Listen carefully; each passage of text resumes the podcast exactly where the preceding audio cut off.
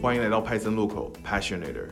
在这里，我们和来自不同行业甚至不同文化的个体对话，希望通过分享他们探索、选择再到专注的人生经历，给还在路上的你一点小小的陪伴与启发。欢迎在苹果播客、喜马拉雅、小宇宙、微信公众号等各大播客平台关注我们的节目，同时也欢迎登录爱发电和我们互动，支持我们的节目，让我们一起探索人生的可能性。我觉得当代艺术已经走到头了，大家的探索其实已经很难再往前行了。但是我确实认为，加密艺术 NFT 其实是给了整个艺术创作一个全新的领域和可能性。我很想有一个人帮我处理好 我需要处理的，我只需要关在家里，我只需要创作我认为我最满意的作品就好了。在 NFT 领域，就这种基本上就不要在这个圈子里待了，就因为你是不会有任何一丁点生存的可能的。一开始我在 Twitter 上面发作品，我是非常难受的，我就觉得像推销一样。这个领域所有东西都是未知的，我甚至可能觉得艺术经纪人的这种角色，将来画廊这个可能都不太存在，它会被社区取代，它会被一个更加去中心化的方式取代。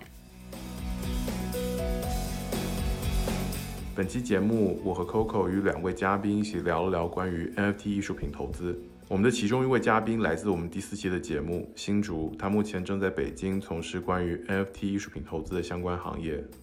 另外一位是 Erica，我的本科同学，他从小练习书法，最近他的作品入选了 Art Vancouver 温哥华艺术品展，同时他也是位 NFT 艺术品的创作者。如果你对 NFT 艺术品投资和创作也很感兴趣的话，欢迎收听本期节目。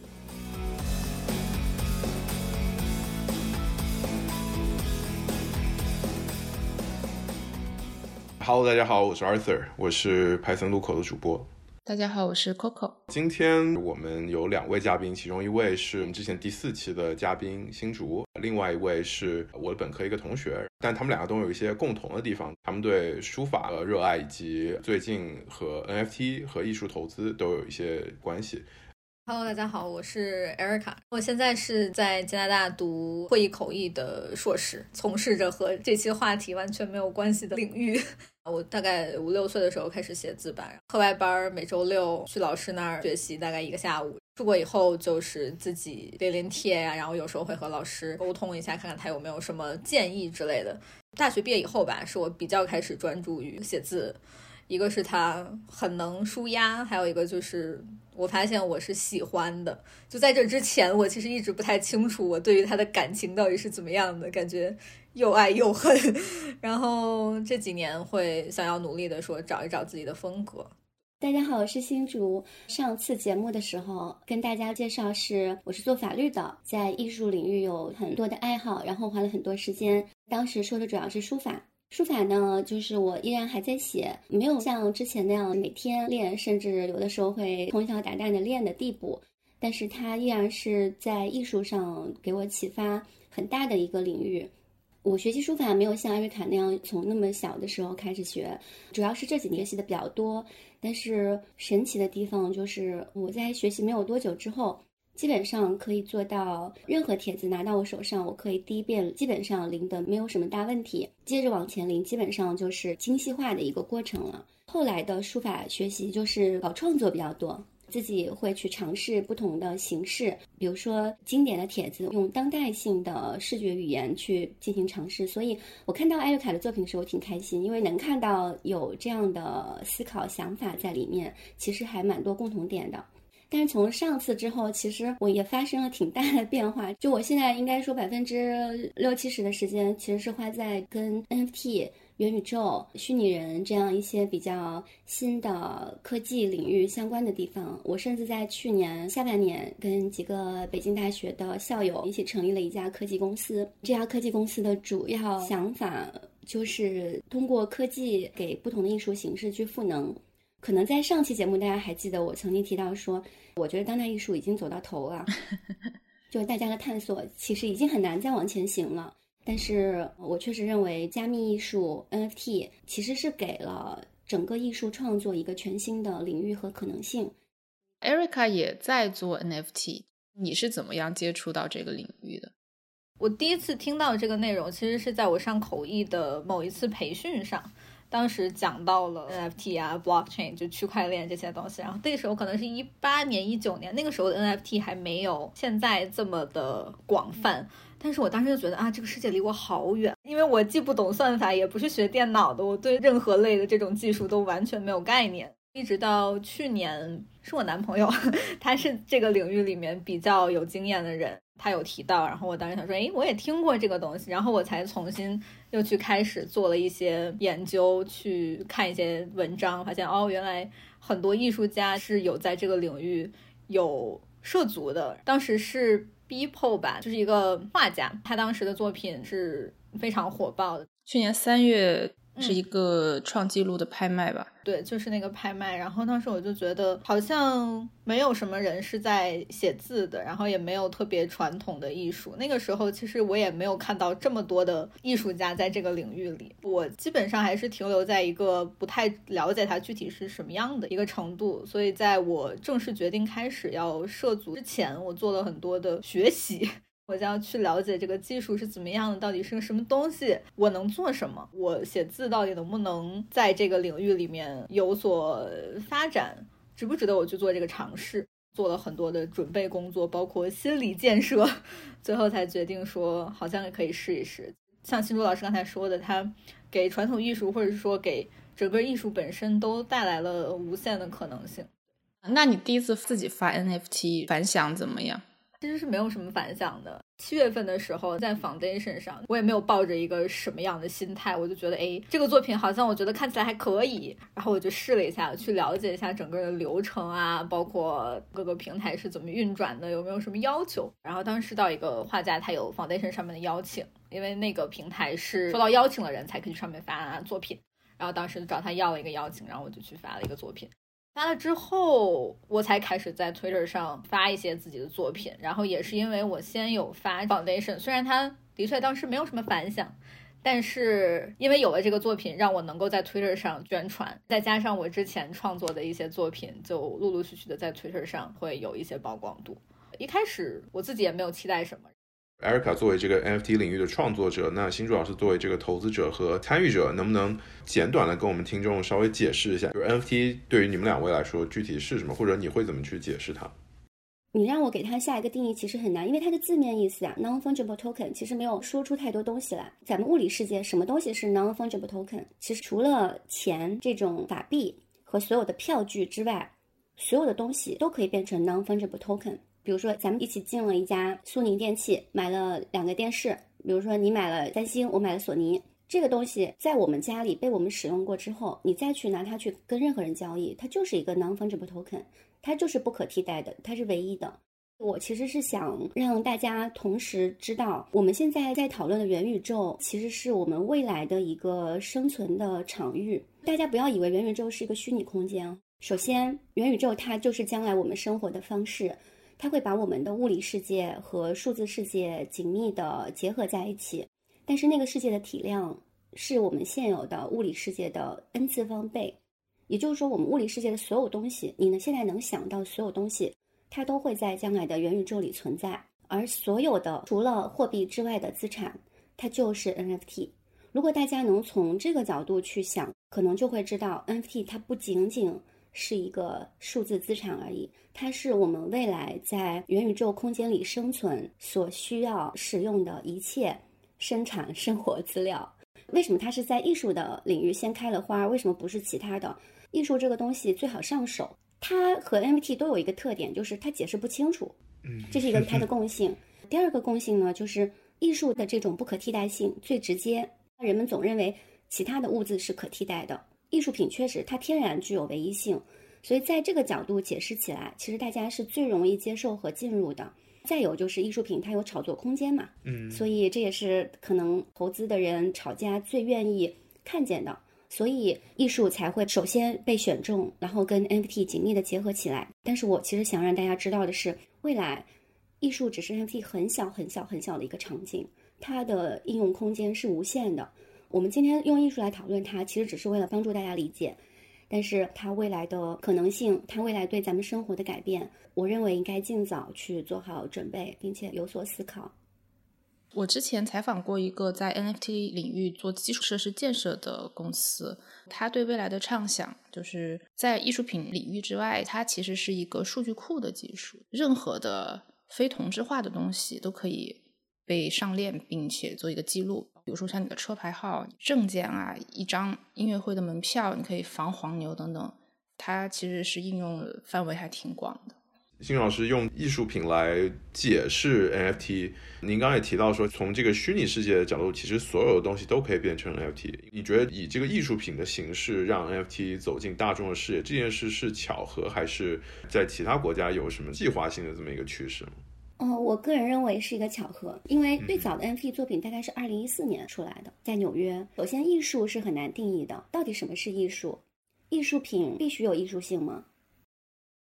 它如果是一种全新的创造，比如说我用了新的技术、新的表达方式，做出一个全新的东西，当你不知道怎么去定义它的时候，它能不能叫为艺术？我们在美术史理论里头其实就有学过，所有跟你的必须生活无关的东西都可以被称为艺术。在这个意义上。NFT 一开始创作出来，它确实没有什么实际用途，它也不能给我们的日常生活产生任何的关联。那所以它跟艺术结合，我觉得是一个巧合，但也是一个必然。因为在艺术这个点上，他们最快的找到了连接点和共鸣。刚才 Eric 说，目前大家在买的时候不会太去考虑它的艺术性，而是更多的考虑它的商业价值。我应该说部分同意，但是其实它的逻辑是这样的：首先，NFT 的艺术性这个东西。我们现在去定义它还为时过早，因为所谓的艺术性，当它能够被定义出来的时候，一定是经过了时间的检验，经过了无数双眼睛去审视，经过了美学的理论家、批评家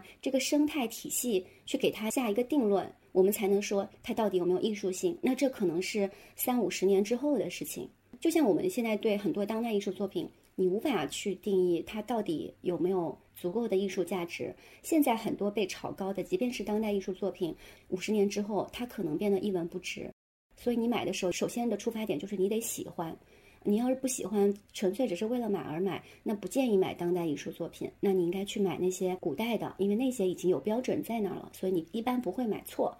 我们不是为了艺术性去买它，但是并不代表它没有艺术性，只是说我们必须承认，我们现在无法进行判断。所以这个时候，其他的一些。可被量化的，或者说可以被进行讨论的规则，就会变得更加重要。那么在 NFT 领域，什么规则是重要的呢？其实刚才艾瑞卡有提到一些，他可能在尝试阶段慢慢的摸索到，而我们是有整个团队每天去研究这个市场。我们每个人可能都买了上百件 NFT 作品，到每一个社区里去跟他们交流，然后看这个东西怎么涨怎么跌。到目前为止，我们整个团队每个人手上买的所有 NFT 都没有去转卖，但是我们是。经历了每一件作品的忽涨忽跌、忽涨忽跌的无数个这样的过程。现在 NFT 作品它跟传统艺术领域有很不一样的地方，艺术家自己的持续性在社区里的输出变得非常重要。以前艺术家就躲在自己工作室里，不用去面对任何人，画廊有经纪人，然后有有博览会给你去卖。但是现在所有人都会想知道谁在创作，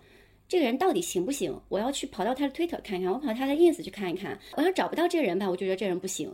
然后其次呢，就是社区，比如说现在 OpenSea 比较多的是十 K 的作品，通通常艺术家或者说比较大的项目，他都发十 K 的量，那么就会在 Discord 里面有一个这个社群，大家就每天在讨论，比如说他的白皮书怎么说的，发售怎么进行的，权益有什么，大家特别注重有什么空投权益啊，社区的福利啊，然后社区的人能够进行什么创作性的活动，这些都会给这个 NFT 作品本身，呃，有很多很多的赋能，所以一件作品它其实本身长得怎么样已经不太重要了。重要的就是买它的人的这个社区，它的能量够不够？这也是为什么 Crypto Punk 曾经涨到了非常惊人的价钱，但是呢，它后来沉寂下来了。现在是什么比较厉害？无聊猿这个项目比较厉害。其实它的主要的买家也是 Crypto Punk 社区的人，但是呢，因为它比较年轻，Punk 毕竟是一个古董级别的项目了，它来的比较早。无聊猿的社区就每天进行大量的社区创作，他们现在已经夸张到什么程度？他有社区的项目审查委员会，自己的市场营销团队，几乎每周都有几次的 AMA，就是叫 Ask Me Anything，这个类似于社区论坛的这样的活动。然后有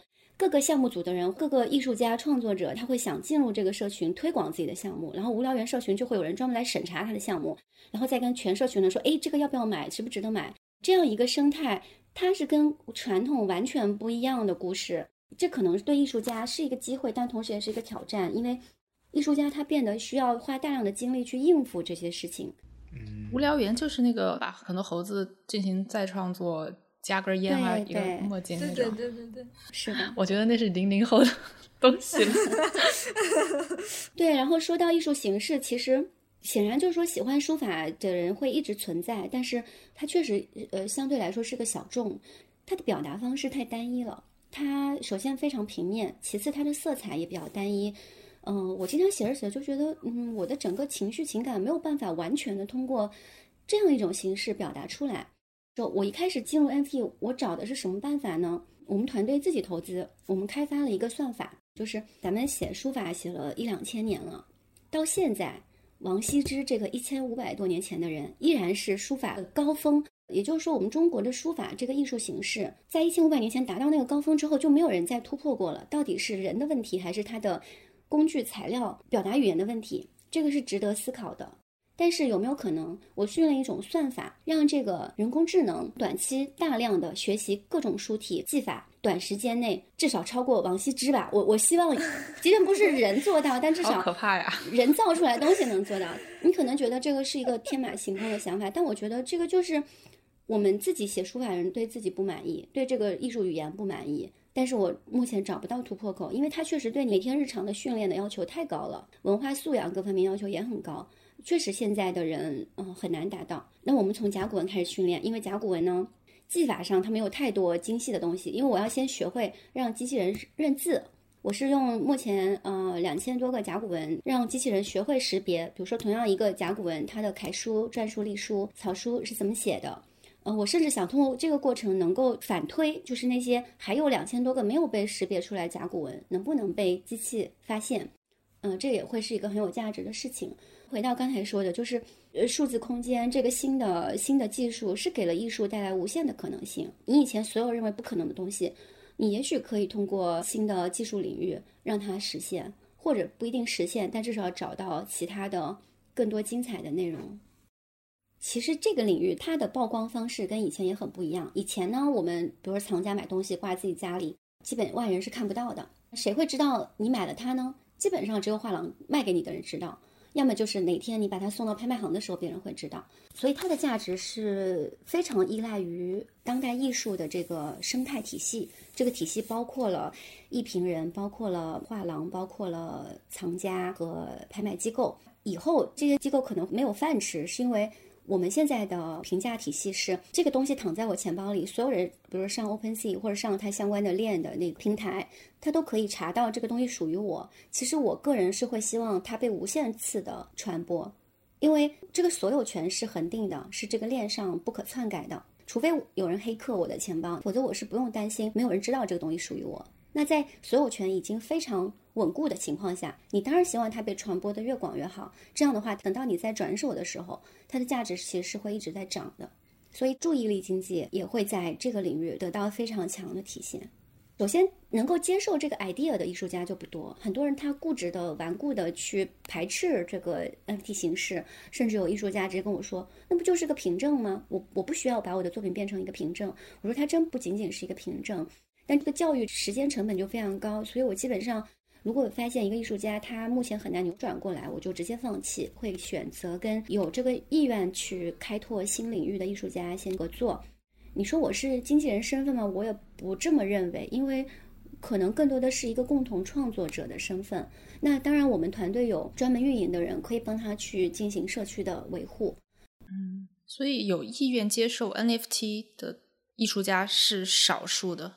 极少数，因为艺术家他首先都有自己的那种 ego，他觉得我的就是最好的。那些作品那么平面，就像我一开始的感受，你这能叫艺术吗？你这简直就是对艺术的亵渎。但是如果你把眼光拉长了去看，就是他今天不是艺术，他十年之后、二十年后可以成为艺术，那你为什么不不早一点进来先看看怎么回事呢？对，就这个领域，所有东西都是未知的。我甚至可能觉得，艺术经纪人的这种角色，将来画廊这个可能都不太存在，它会被社区取代，它会被一个更加去中心化的方式取代。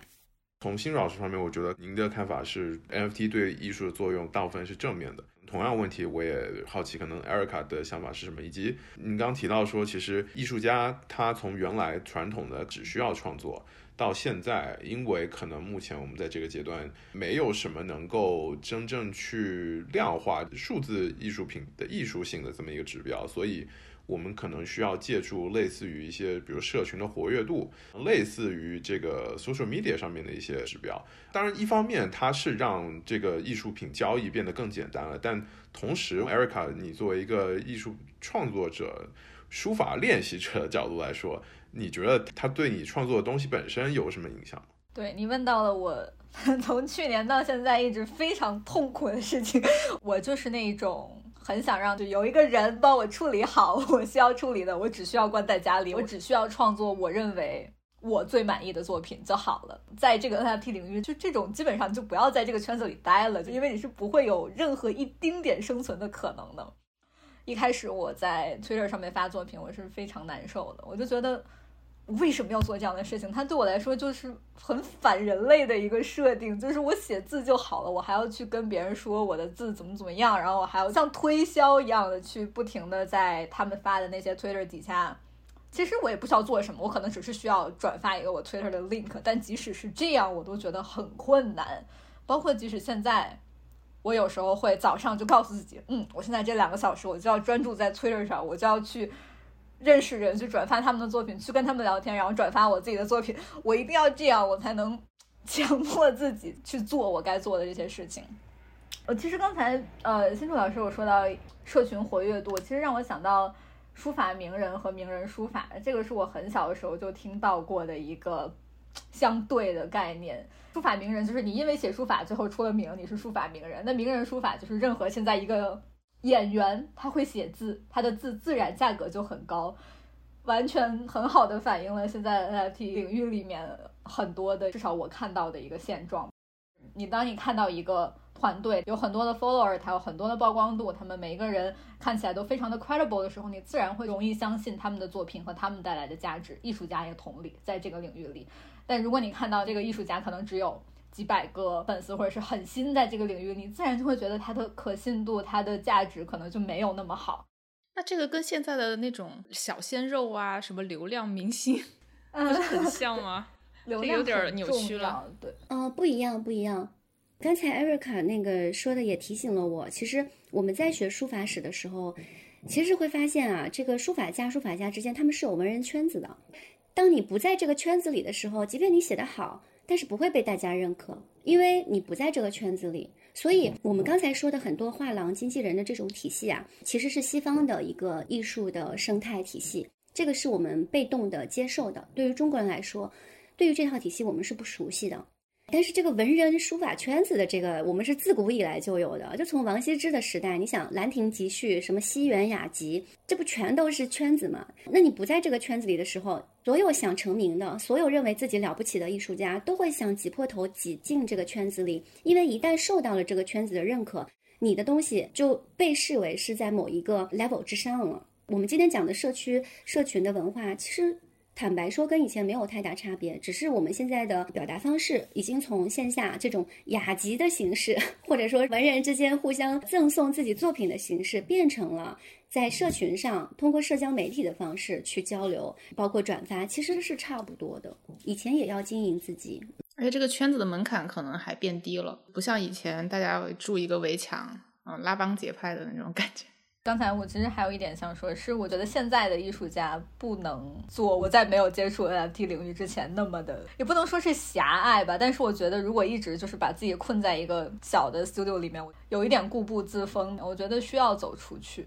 即使是没有 NFT，我也觉得我需要走出去，让大家看到自己的作品。其实自己投入了这些精力以后，其实也还挺有成就感。我得到的一些好的反馈，其实它是会有助于我的创作和我感受的。然后刚才新竹老师说到关于书法的一些理解，我就就是特别特别的同意。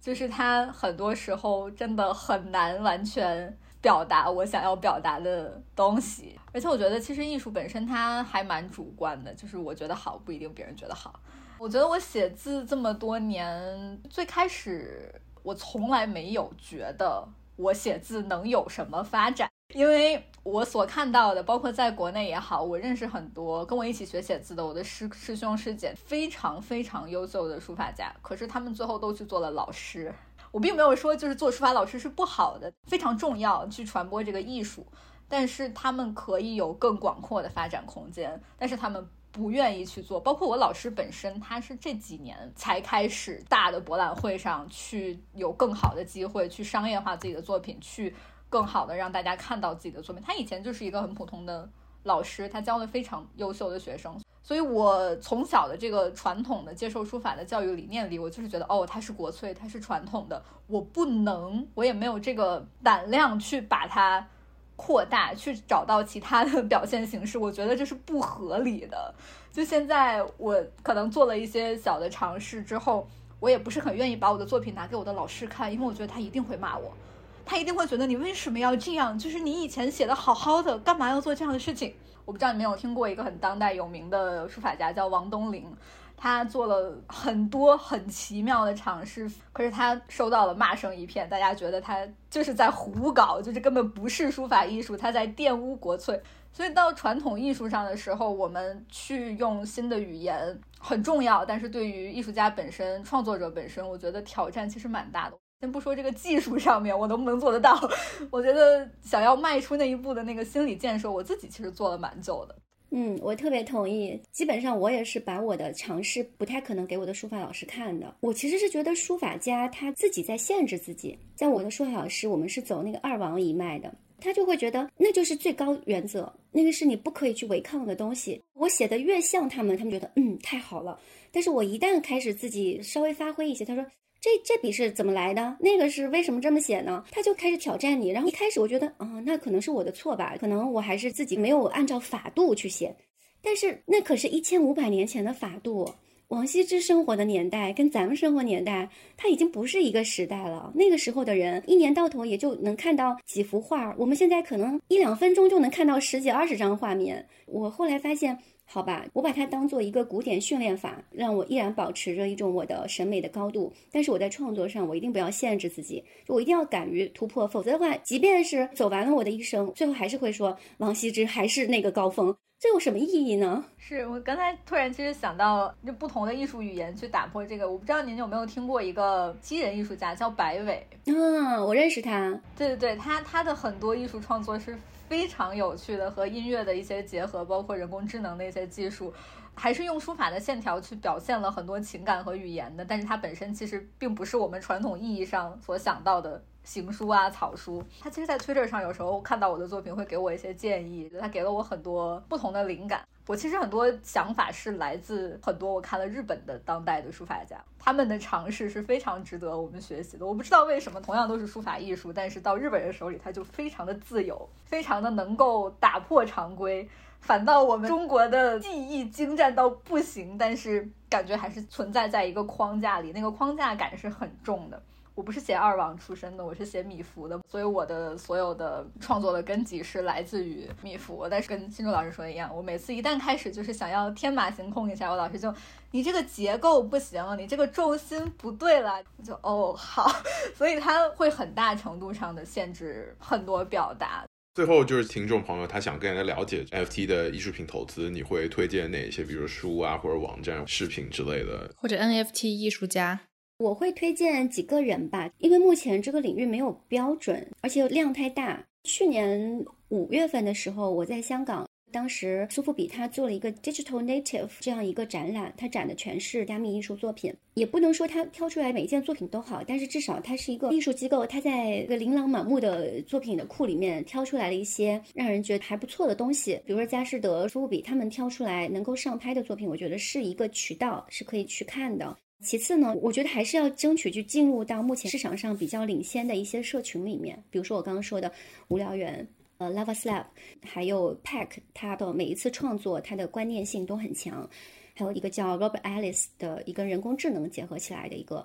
应该说这个领域目前的顶尖的全部都在海外，国内呢本身起步的就晚，再加上国内的各种监管限制，所以其实我们是处于这种天生残缺还要自废武功的阶段。我完赞同新竹老师说的，我自己其实也很需要走进社群。从我个人的角度来讲吧，我非常欣赏那些能够将 AI 和传统艺术做很奇妙结合的，就像我刚才讲过的白伟老师的作品。如果说大家想要去了解这个领域的话，我觉得进入社群很重要。然后很多信息其实都是网上的。我了解的一切也都是网上自学，这个是没有书可以让你 说我把这三百页的书看完就可以，这是完全不可能的。你要有很长时间的信息曝光度，在这个领域里上网啊，看很多文章、很多视频，还有刚才西竹老师说到的，能够上到大的国际的拍卖行，不管是佳士得、苏富比，他们的作品是一定有一定的意义和价值的。如果大家想要从那个上面去真的了解这个行业最顶尖的一些。艺术价值或者说商业价值的话，我觉得那是一个非常好的渠道。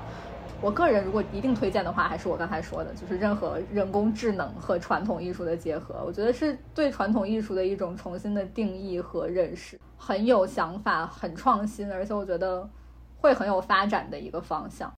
我其实想补充一下，就是不要相信任何书，因为这个领域前这个发展太快了，就他任何书在他写出来之后已经落后了。对，有一句话我们叫做“恋上一天，人间一年”，也就是说，你要是一天时间没有在这个领域里 follow 这些事情，你还在那闷头写书，你早就已经 out 了。就不要相信任何书。是，谢谢两位，谢谢感谢两位的时间，谢谢大家。嗯。